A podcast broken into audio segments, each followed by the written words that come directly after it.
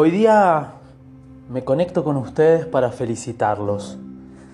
Felicitarlos y felicitarlas porque han atravesado esta pandemia 2020 de una manera espectacular.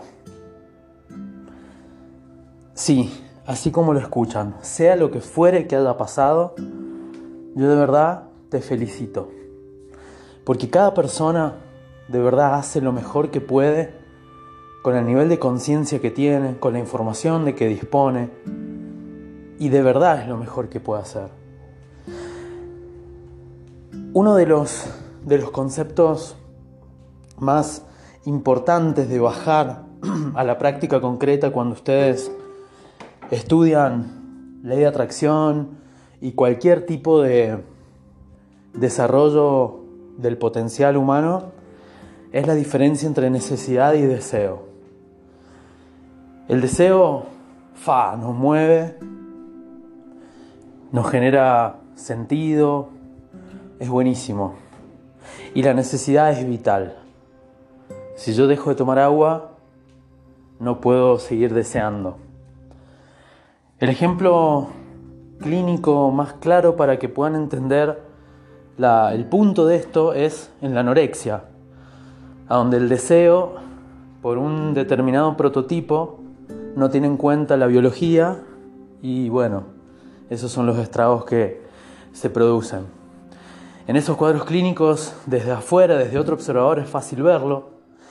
Sin embargo, cuando hablamos de crecimiento personal, de coaching, de terapia, de ley de atracción, espiritualidad, muchas veces el deseo nos mantiene en una dinámica que genera una hiperinflación psicológica cuando yo no acompaño con las necesidades, la adecuada gestión de las necesidades. El planeta Tierra tenía seguramente el deseo de que todos los habitantes estén en armonía, eso es lo que hace un ecosistema con sus mecanismos de retroalimentación.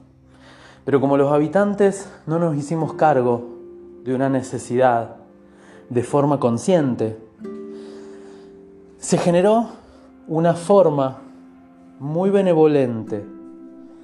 Y sigan escuchando hasta el final, por favor, porque ahí van a entender a qué me refiero con benevolente. Una, una forma muy benevolente para encargarse de esta necesidad de parar.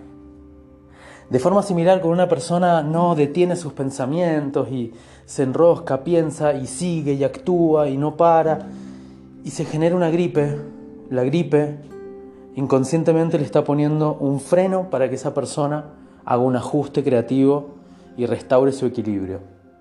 Claro que si nos quedamos con la observación de los síntomas de la gripe, más que puteadas y enojo no va a salir.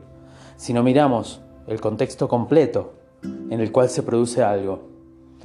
Entonces, desde este análisis no tiene sentido saber de dónde se produjo o no el virus. Sí tiene sentido mirar el contexto global, que necesitaba un ajuste, que como especie no nos pudimos encargar. Entonces, bueno, nos enfermamos y ya nos estamos mejorando. Pero esa mejora por esa mejora es por la que te quiero felicitar. Por esa mejora te quiero felicitar, agradecer, eh, prepararte para que también te empieces a felicitar y que puedas entender lo que acá pasó. Que puedas de verdad cuantificar tu crecimiento y tu aporte hacia el ecosistema global en el que estamos. Recuerdo a principio de año que ni siquiera estaba claro el nombre, el nombre técnico, por así decirlo. Hablábamos de coronavirus.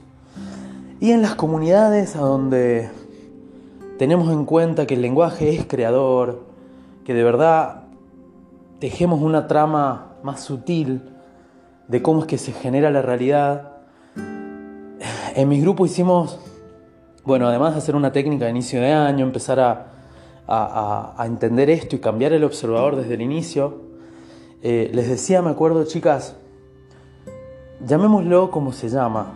Se llama, a ver, déjenme que chequee, se llama eh, COVID con B corta. ¿Cómo? ¿Cómo? ¿Cómo se escribe? ¿Cómo? ¿Cómo?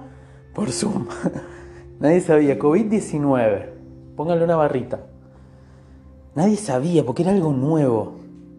Era algo nuevo que traía encima la incertidumbre alimentada por todo el trabajo psicológico que no se han hecho cargo y que no nos hemos hecho cargo como individuos individuales. En términos psicológicos, esa incertidumbre se alimentaba de sombra colectiva.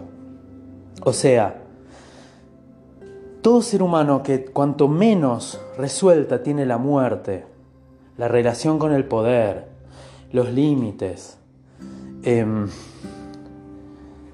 el control, la enfermedad, cuanto menos resuelto tenían eso, más le aportaban al miedo global proyectado sobre el COVID.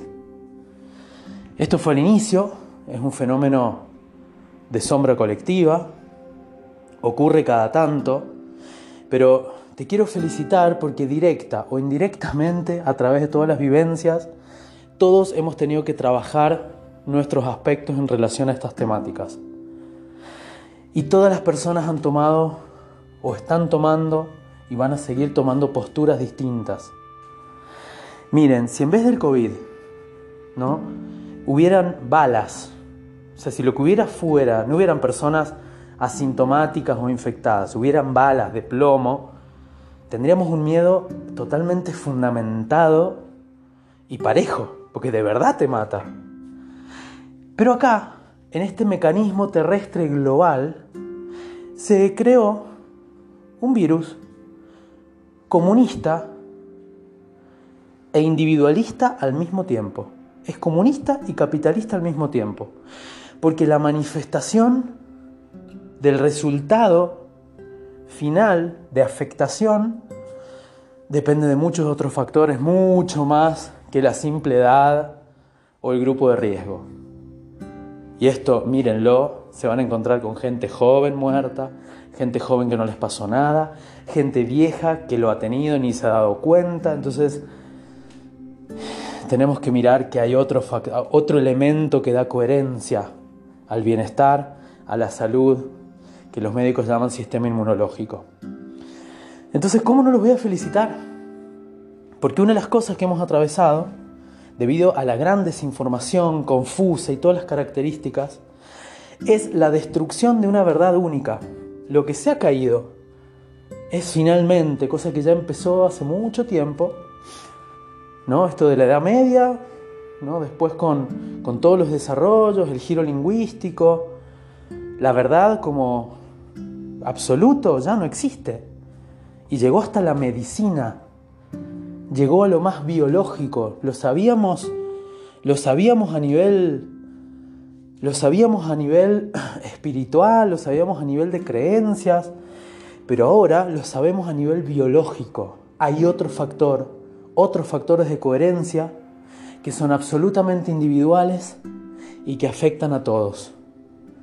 Entonces el grado de responsabilidad y de involucración con mi desarrollo, pero no individual, sino mi desarrollo en el contexto, es lo nuevo que se viene no para un comunismo absoluto de fundirnos en una masa, sino para tener una conciencia individual tan profunda como las abejas, que sabemos que necesitamos el ecosistema, no lo podemos destruir.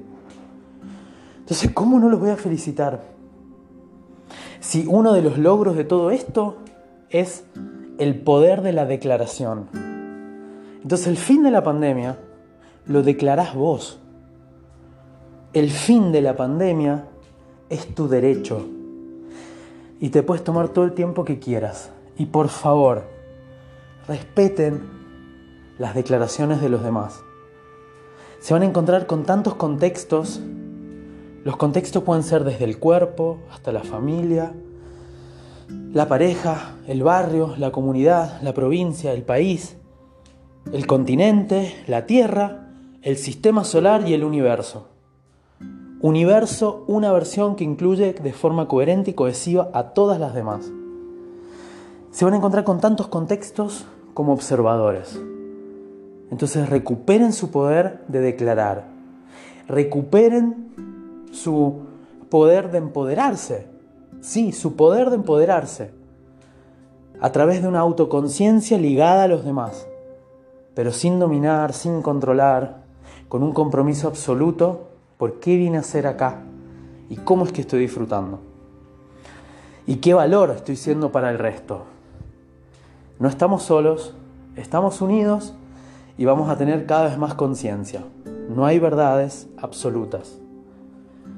Hay criterios distintos. Así que, de verdad, los felicito. Eh, los felicito más todavía a aquellos que han podido atravesarlo manteniendo el optimismo sano y realista. Y me pone muy contento si de verdad pueden entender estas palabras y validárselas en ustedes. De verdad se merecen lo mejor en el planeta Tierra.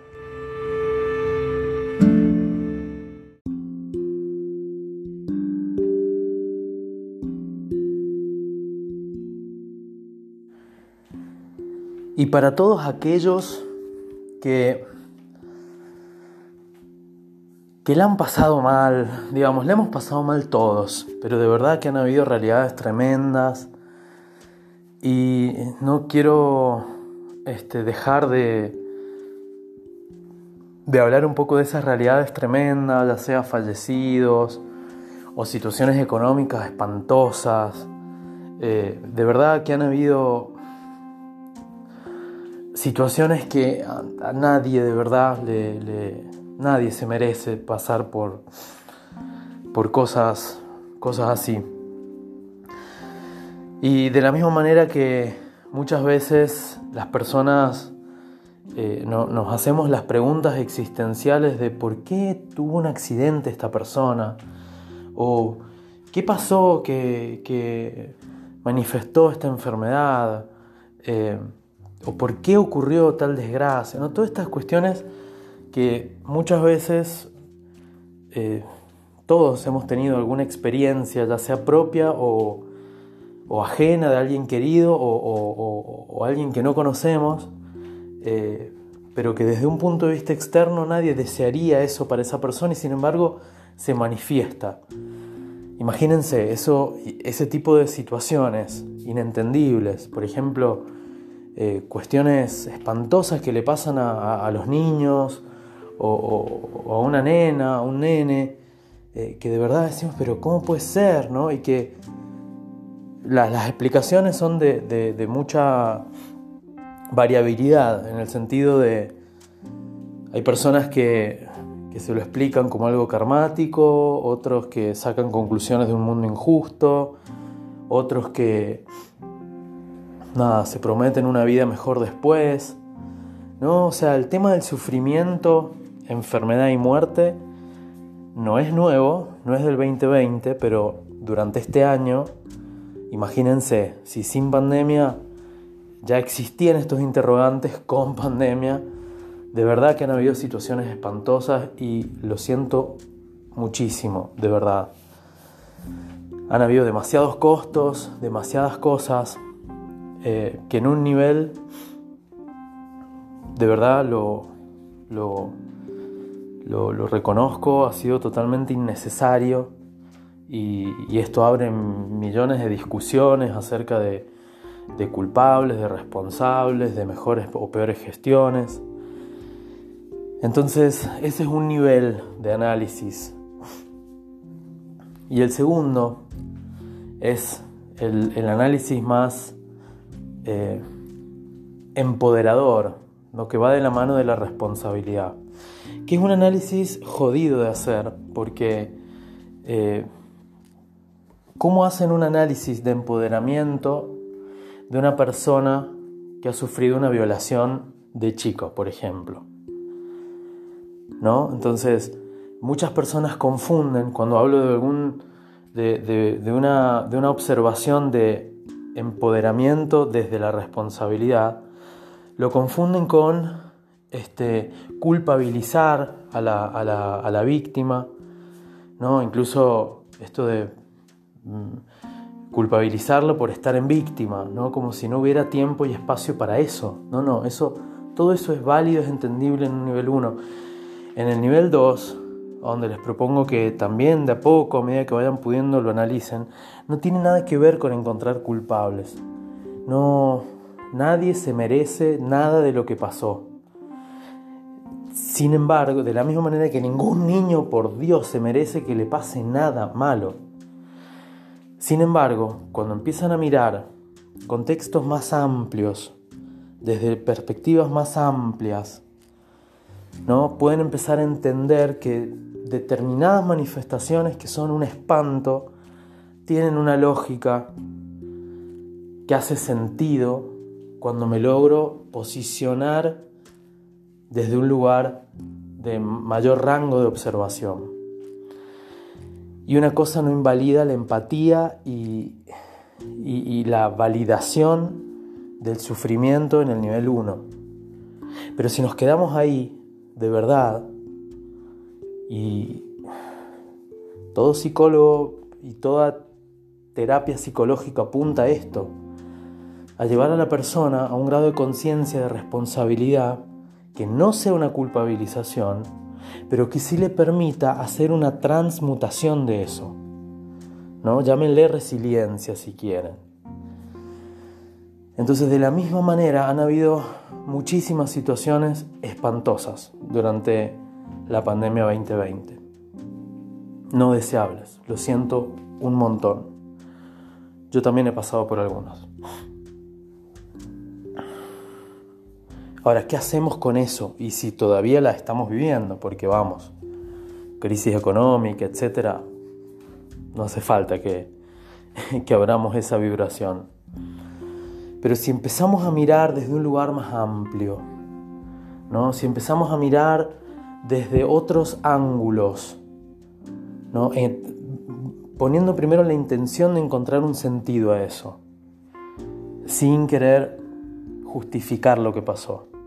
Es muy importante que entiendan este punto, porque hay muchas personas que lo confunden ¿no? y atacan a las víctimas como si lo hicieran a propósito y, no, no, no, no, no.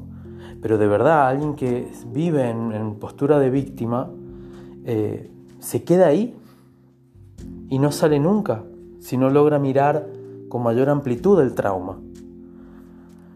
Entonces, la idea es abrirlo y poder,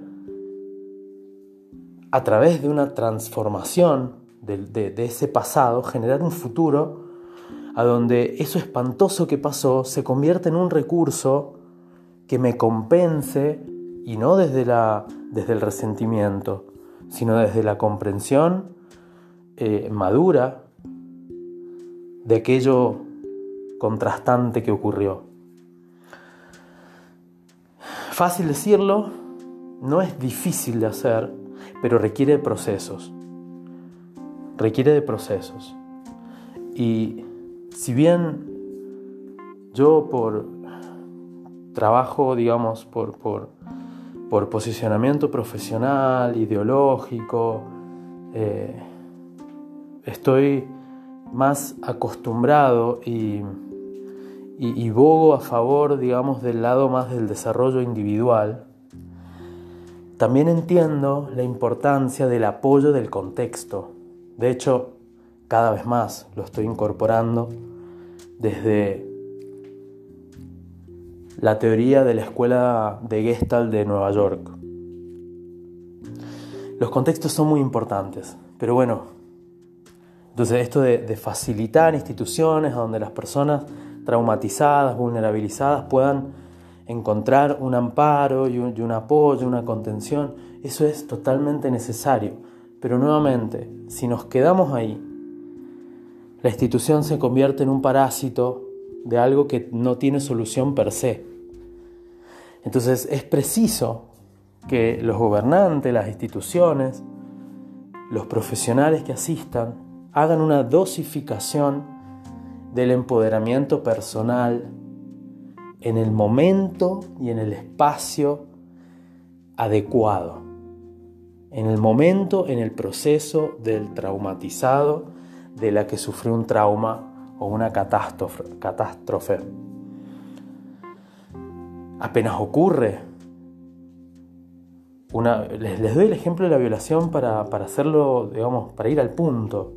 Pero apenas ocurre una violación no es momento de decir, bueno, miremos tu matriz psíquica, veamos a ver cuáles son los abusos internos, cuáles son tus matrices relacionales que te llevan por profecía autocumplida a ponerte en situaciones de riesgo y eso no es momento, eso no es ayudar.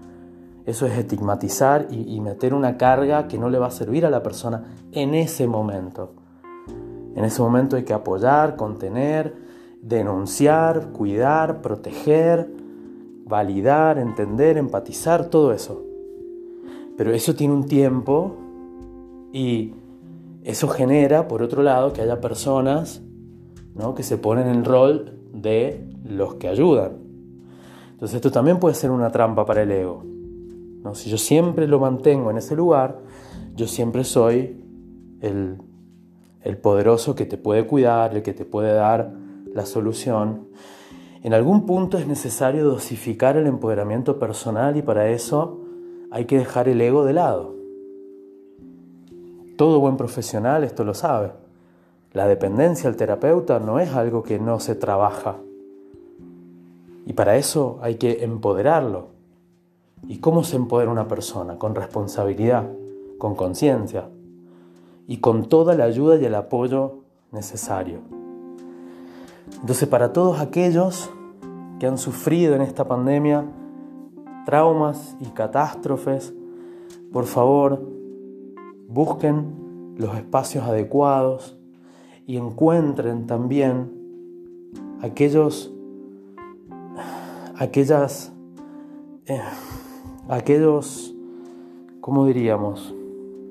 Soportes de educación personal para transformarse y generar algo nuevo, superador, y, que van a decir, si ustedes realmente logran eso, van a mirar lo espantoso que pasó y van a decir, bueno, puedo no estar de acuerdo y no desearlo, pero yo, yo, saqué, yo saqué valor de esto.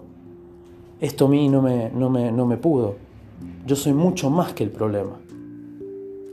Yo soy mucho más que algo que, que ocurrió. Y desarrollarse desde ese lado.